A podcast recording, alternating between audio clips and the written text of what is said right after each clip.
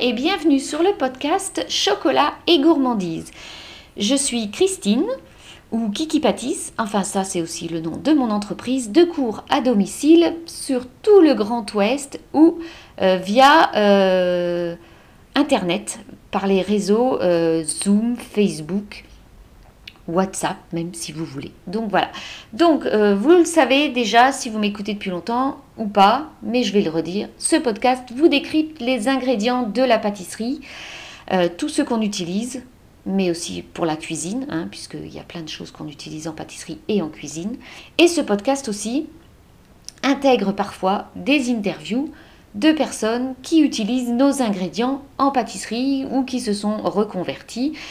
Euh, donc voilà, donc euh, aujourd'hui euh, l'épisode du jour est un épisode qui fait suite un petit peu, on va dire, à l'épisode sur les farines que j'ai fait il y a quelques semaines, puisque aujourd'hui on va faire un gros zoom sur le gluten, ce produit qui provoque des controversions entre ceux qui sont tolérants, ceux qui sont allergiques et ceux qui décident juste comme ça de euh, euh, faire un régime sans gluten pour voir si ça ou ça ou ça, ce serait pas mieux dans leur petite vie.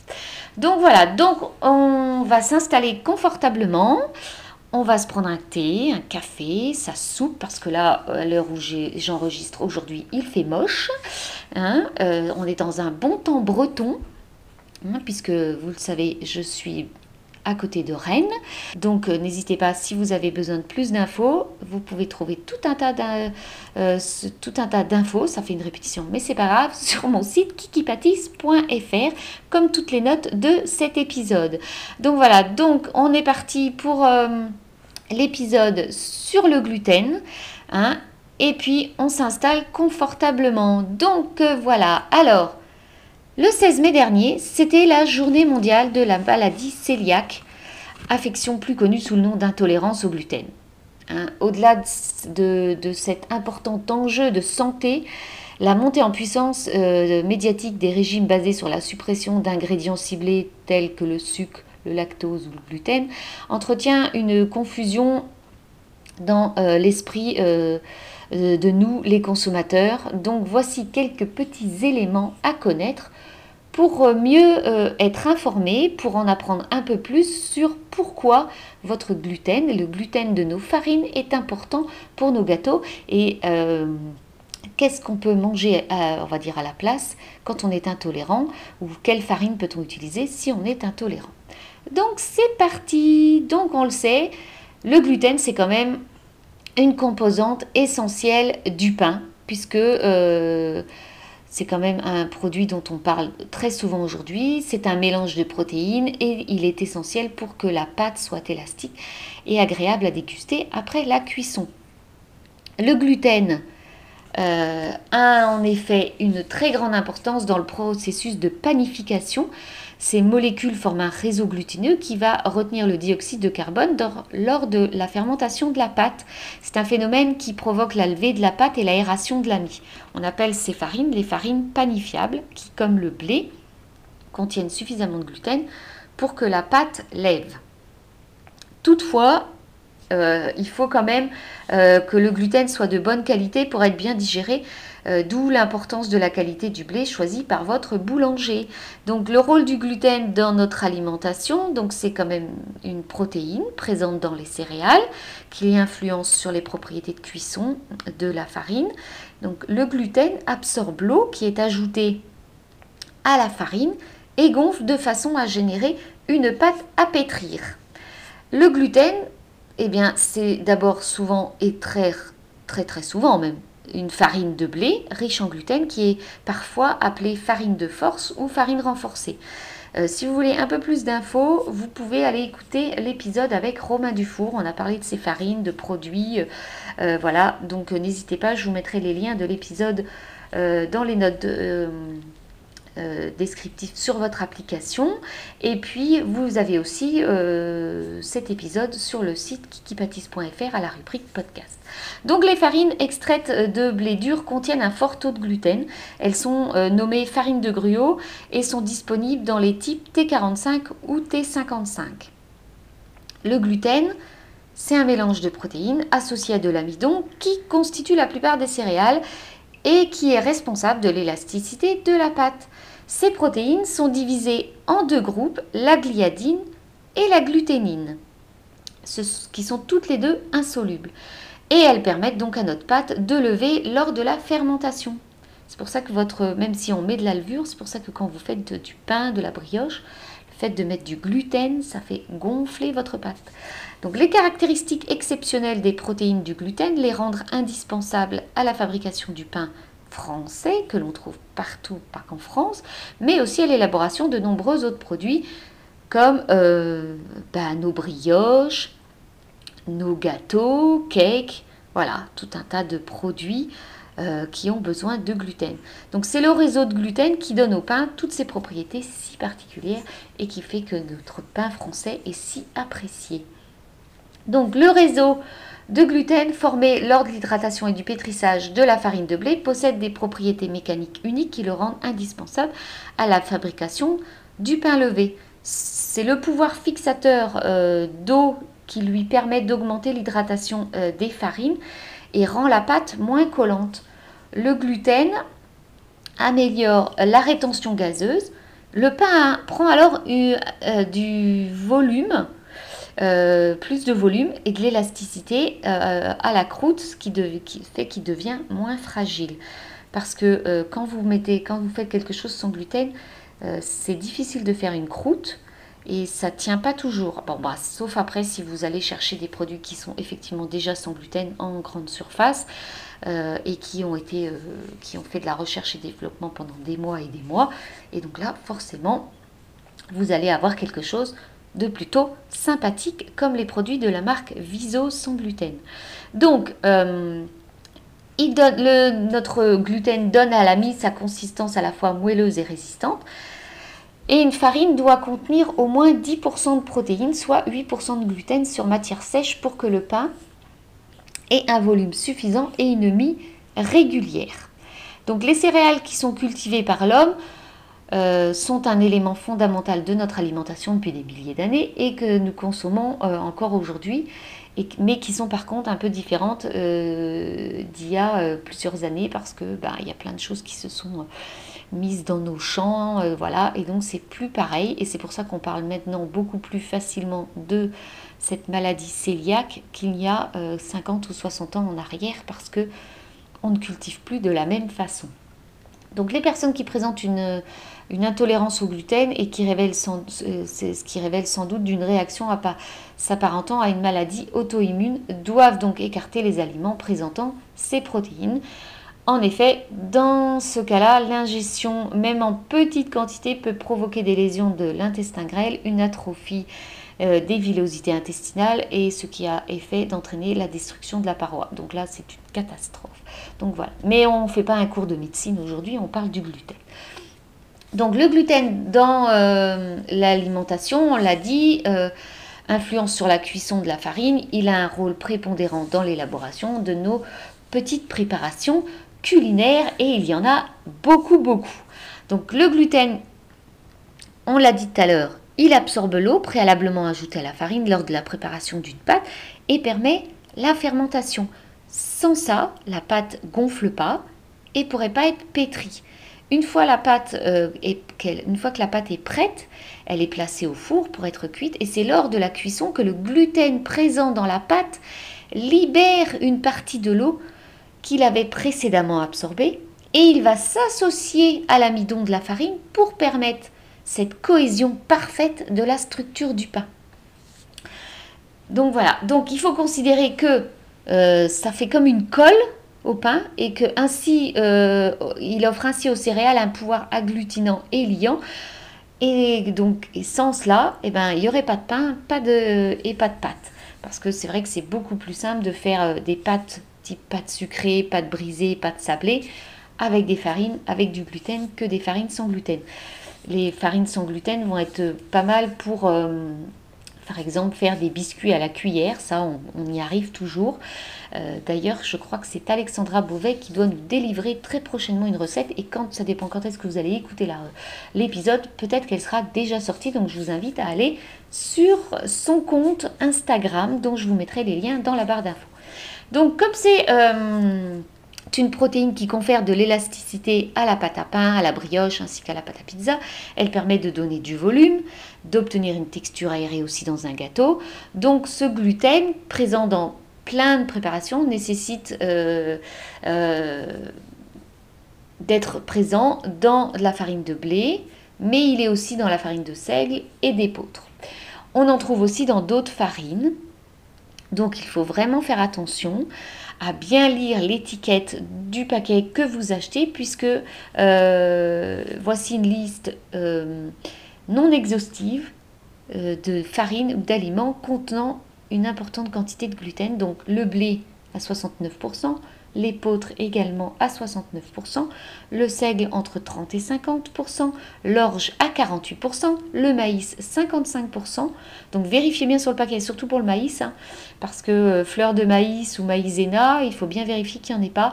Ensuite, le millet est à 40%, l'avoine entre 20 et 30% et le riz à 5%. Donc le riz c'est très peu, mais vérifiez bien quand vous achetez vos farines qu'il n'y a pas de gluten dedans. Donc voilà, donc je ne sais plus si j'ai dit le pourcentage du maïs, c'est 55 hein, en tout cas. Oh, voilà. Donc euh, comme c'est fréquemment utilisé dans l'industrie alimentaire, le gluten, on le retrouve dans de nombreux produits, sous des dénominations qui peuvent être différentes et des appellations parfois trompeuses. Donc n'oubliez pas de bien vérifier les étiquettes des compositions des aliments que vous souhaitez consommer. Donc, est-ce qu'il faut en consommer beaucoup, pas beaucoup? Est-ce que voilà, parce que ça, fait, ça a créé une polémique il y a quelque temps. Moi, je ne vais pas émettre d'avis. Je vais euh, juste vous dire que, sauf allergie ou intolérance revendiquée, le gluten peut être consommé sans aller dans l'excès, bien évidemment. L'objectif étant d'avoir, on le sait, une alimentation la plus variée possible, et on sait que c'est tout à fait faisable. Si vous me suivez sur les réseaux, sur Instagram, si ce n'est pas déjà fait, je vous invite à me suivre. Vous pouvez voir que je suis pâtissière, je mange du gluten, mais je mange tout à fait autre chose. Et j'ai euh, une, silhouette plutôt, plutôt, harmonieuse pour une pâtissière qui euh, consomme quand même pas mal de ses gâteaux. Mais après, je ne consomme pas en excès et je fais du sport.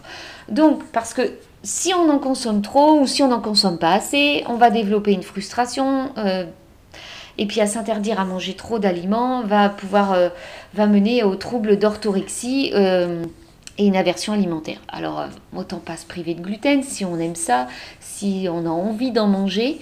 Hein, le seul truc serait de, de, manger modérément, mais comme tout. Hein, parce que voilà, donc je vais vous dire un petit peu ce que c'est l'orthorexie pour ceux qui ne sauraient pas, parce que moi je ne le savais pas avant, je ne connaissais pas ce mot. Donc c'est du grec orthos qui signifie correct et orexie qui signifie appétit.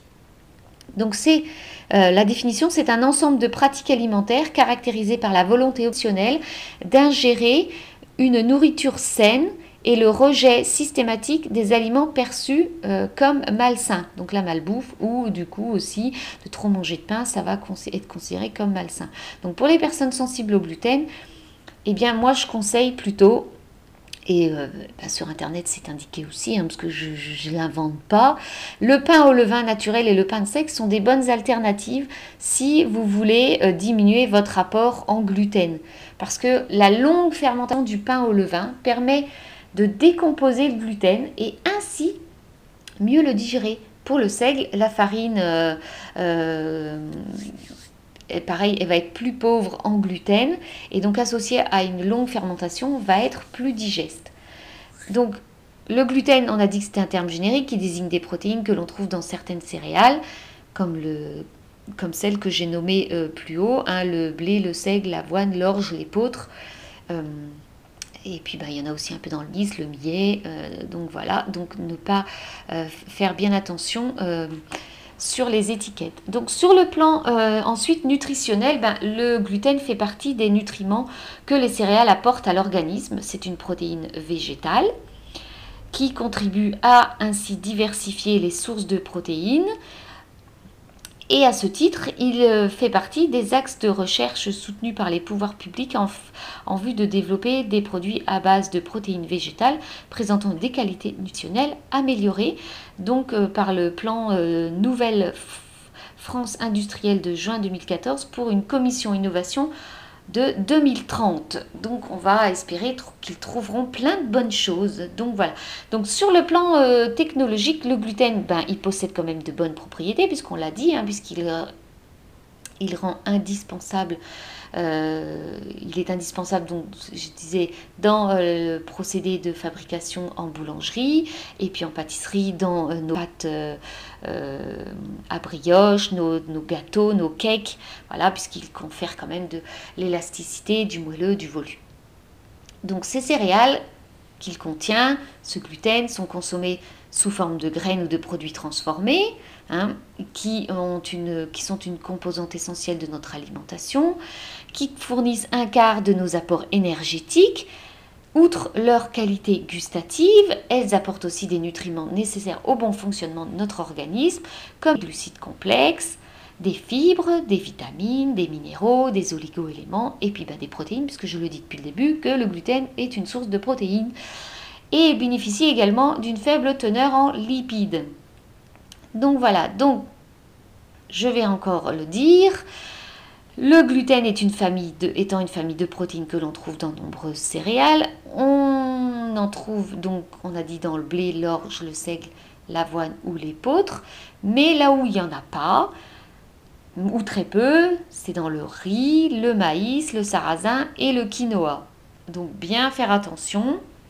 Mais si vous voulez avoir plus d'infos sur des farines sans gluten, je vous invite à aller écouter l'épisode sur les farines euh, dont je vous mettrai le lien euh, dans le descriptif de l'épisode et sur le site kikipatise.fr. Vous pouvez retrouver tous les épisodes à la rubrique podcast.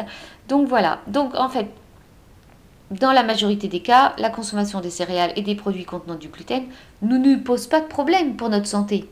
Parce qu'en l'absence de contre-indication pour des raisons médicales, les nutritionnistes nous encouragent à consommer ces aliments euh, dans le cadre des recommandations de la santé publique. Cependant, il y en a, il y a des pathologies liées au gluten, comme l'intolérance au gluten, la maladie cœliaque, l'allergie carrément au gluten ou l'hypersensibilité au gluten. Donc il ne faut pas confondre ces trois maladies, ces trois choses, parce que déjà, elles nécessitent toutes un diagnostic médical. Et ça, si vous avez, je vais vous donner des symptômes tout à l'heure, si vous, vous reconnaissez dans certains symptômes, demandez l'avis de votre médecin et pourquoi pas de faire un test. Donc la maladie cœliaque ou intolérance au gluten, c'est une maladie auto-immune de l'intestin grêle qui touche environ 1% de la population, ce qui est très peu. Euh, et pour les personnes diagnostiquées intolérantes au gluten, le seul remède qui consiste à suivre à vie, malheureusement, c'est un régime strict sans gluten. L'allergie au gluten met en jeu euh, des mécanismes métaboliques différents de l'intolérance. Les symptômes sont de nature et d'intensité variable, évidemment aussi selon les personnes. Le risque majeur étant le déclenchement de l'œdème de Coinck. Donc vous allez gonfler. Hein. Voilà, mais ça, ça cet œdème-là il, se trouve, euh, il peut être fait par n'importe quelle autre chose, genre une piqûre de guêpe, d'abeille, si vous êtes allergique, enfin voilà. Donc les personnes allergiques au gluten doivent éviter tout contact avec cet allergène, même pas de toucher la farine parfois. Et donc l'allergie par contre alimentaire au gluten touche entre 0,1 et 0,4% de la population. Donc voilà, donc entre euh, ceux qui sont plutôt euh, intolérants euh, au gluten à 1% et ceux qui sont complètement allergiques entre 0,1 et 0,4%, on voit que par rapport à nos 66 millions de la population française, ce n'est pas énorme. Après, certaines personnes vont manifester euh, une sensibilité particulière au gluten parce qu'elles le digèrent mal sans pour autant être atteintes de cette maladie cœliaque ni être allergiques. Et ça, on estime que seuls à peu près 2 à 3% de la population sont concernés par ce syndrome. Mais en, l'absence de données scientifiques, euh, ce chiffre reste une hypothèse. Toutefois, et on est bien d'accord, avec les médias. Le nombre croissant des personnes se déclarant sensibles au gluten questionne la communauté scientifique et les acteurs de la filière céréalière et les conduit à lancer des études pour mieux comprendre l'origine, les contours et l'effectivité de ce phénomène. Donc c'est uniquement dans le cadre de ces pathologies confirmées par un diagnostic médical que le régime sans gluten euh, s'impose. Si vous n'êtes pas euh, intolérant, allergique, machin, bah, consommez-en, mais peut-être en plus faible quantité. Donc il va falloir faire, si vous avez été diagnostiqué euh, intolérant, allergique ou, ou, ou zut, j'ai perdu le mot, enfin bon, voilà, et ben, il faut faire l'objet d'une prescription médicale après diagnostic afin d'éviter euh, des confusions et ne pas adopter un régime complètement déséquilibré qui vous amènerait à l'orthorexie hein, et euh, ce serait euh, préjudiciable pour votre santé. Donc évitez l'autodiagnostic, même si peut-être que parfois vous allez vous faire des tests et vous allez vous dire ah bah oui, en faisant ça, ça, ça, bah en fait je constate que. Voilà. Donc privilégier une alimentation diversifiée et nutritionnellement équilibrée, c'est le mieux et c'est recommandé. Donc, dans le contexte médiatique qui place régulièrement les régimes sans euh, sous les feux de la rampe, un nombre croissant de consommateurs sont attirés par l'idée des régimes sans gluten. Et quelle que soit l'origine et les motivations de cette tendance, ben, il n'existe aucune étude ni aucune donnée scientifique permettant de dire qu'un régime sans gluten présente des bénéfices pour la santé chez les personnes qui qui n'ont pas de pathogènes liés au gluten. Désagréments digestifs, fatigue lancinante, coups de blues inexpliqués peuvent s'expliquer par une intolérance au gluten, également connue sous le nom de maladie cœliaque, mais les effets de cette intolérance peuvent être diminués en évitant les maladies contenant du gluten. Donc, après, à vous de voir, hein, voilà. Après, je fais un épisode pour vous parler du gluten et de ce qu'il apporte, pour vous dire un petit peu ce que ça provoque, ce que ça peut faire, mais euh, parce que c'est présent aussi dans nos farines, mais en aucun cas je ne vous dis parce que je ne suis pas médecin, de ne pas manger ou de plus manger de gluten. Le tout est d'avoir une alimentation variée, hein, puisque hum, euh, l'intolérance au gluten ne provoque... Si, euh, L'intolérance au gluten ou la maladie ne provoque pas de réaction, par exemple, violente immédiate. L'ingestion de gluten provoque une réaction immunitaire anormale qui, entraînant la production d'anticorps digérés, contre les protéines du gluten. Voilà, donc ça va créer une réaction inflammatoire au niveau des cellules et des villosités intestinales, petite structure de l'intestin qui permet de l'absorption de la majeure partie des nutriments et donc ces vitamines et ces, numéraux, et ces minéraux. Donc, cette atteinte des villosités intestinales peut aller jusqu'à leur destruction euh, complète et altère, l'absorption des nutriments et c'est ce qui est euh, et ça, atteint ce qui atteint. Oh, je trouve plus mes mots, pardon.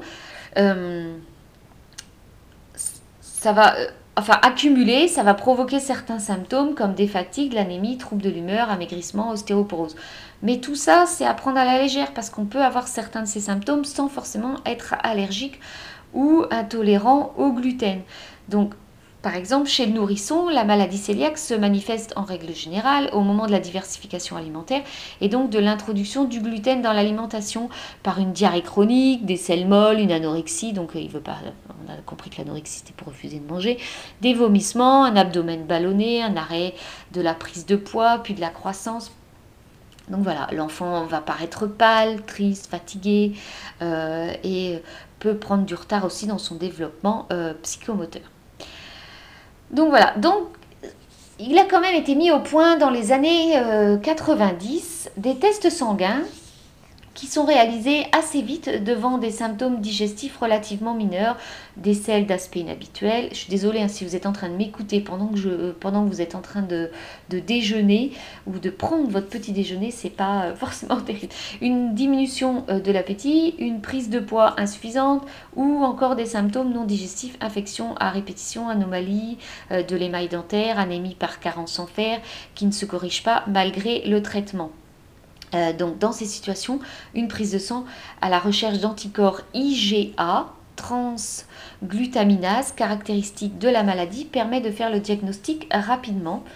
Celui-ci sera ensuite confirmé par une biopsie intestinale et en l'absence de symptômes, le diagnostic de la maladie cœliaque peut être posé suite à un dépistage chez les membres de la famille euh, d'un malade ou chez les enfants qui présentent une pathologie fréquemment associée à une maladie cœliaque. Parce que bien souvent, c'est génétique aussi.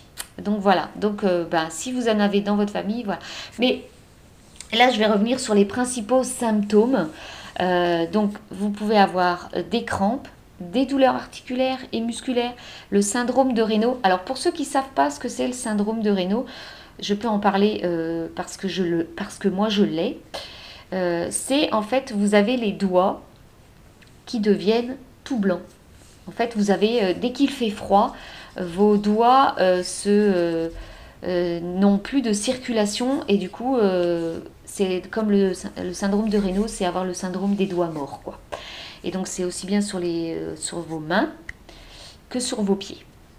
Donc voilà, donc des carences, anémie, mauvaise absorption des vitamines B et D, des troubles du comportement, donc par exemple de l'arythmie, colère, dépression, troubles du sommeil, des troubles intestinaux, par exemple vous êtes ballonné, un cancer du côlon, constipation, diarrhée, diverticules.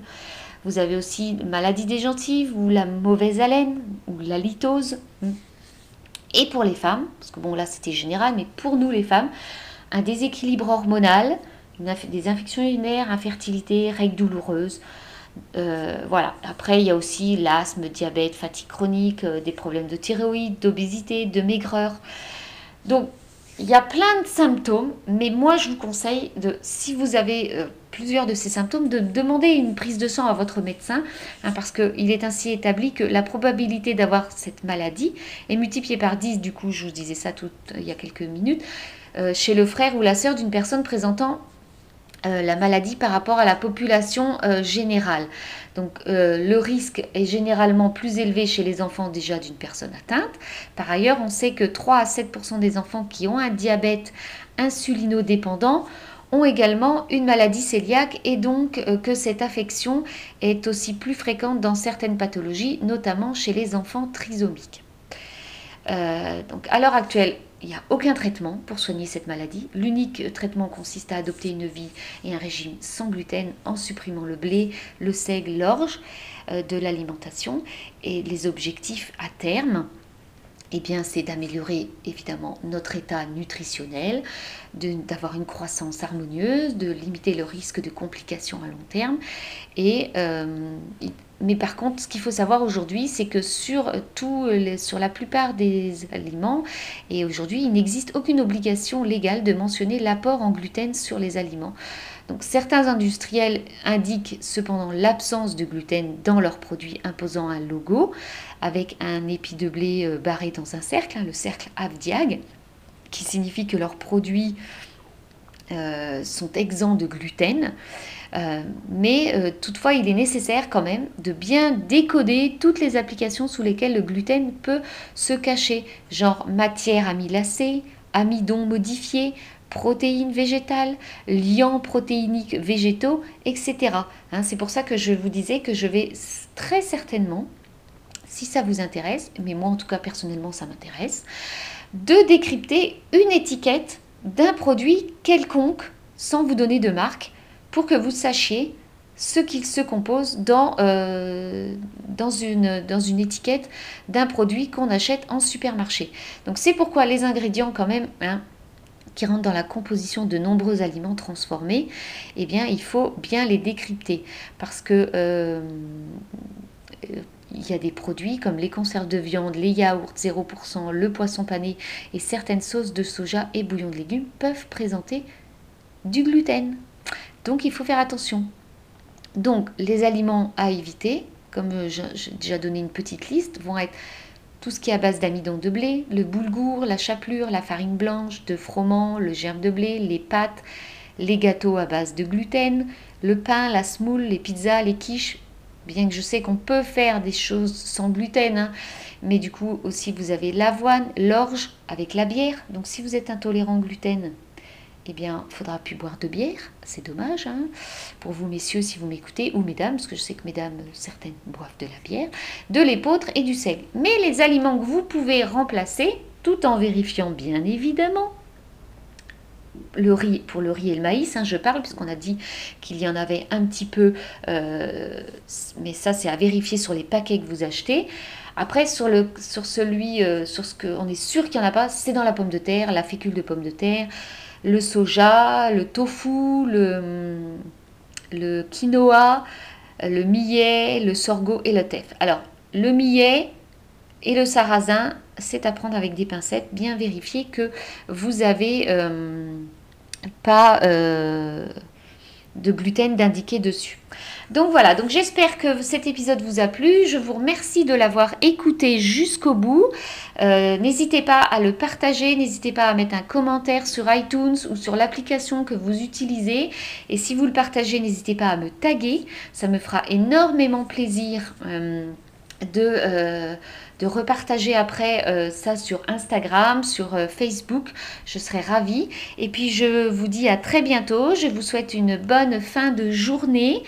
Et sur ce, je vous dis donc, bah, je vous disais à bientôt, mais je vous dis donc plutôt à la semaine prochaine, puisque vous savez que tous les vendredis à 7h du matin, cet épisode est sur la plateforme d'écoute que vous adorez. Donc je vous fais des bisous et je vous dis à la semaine prochaine.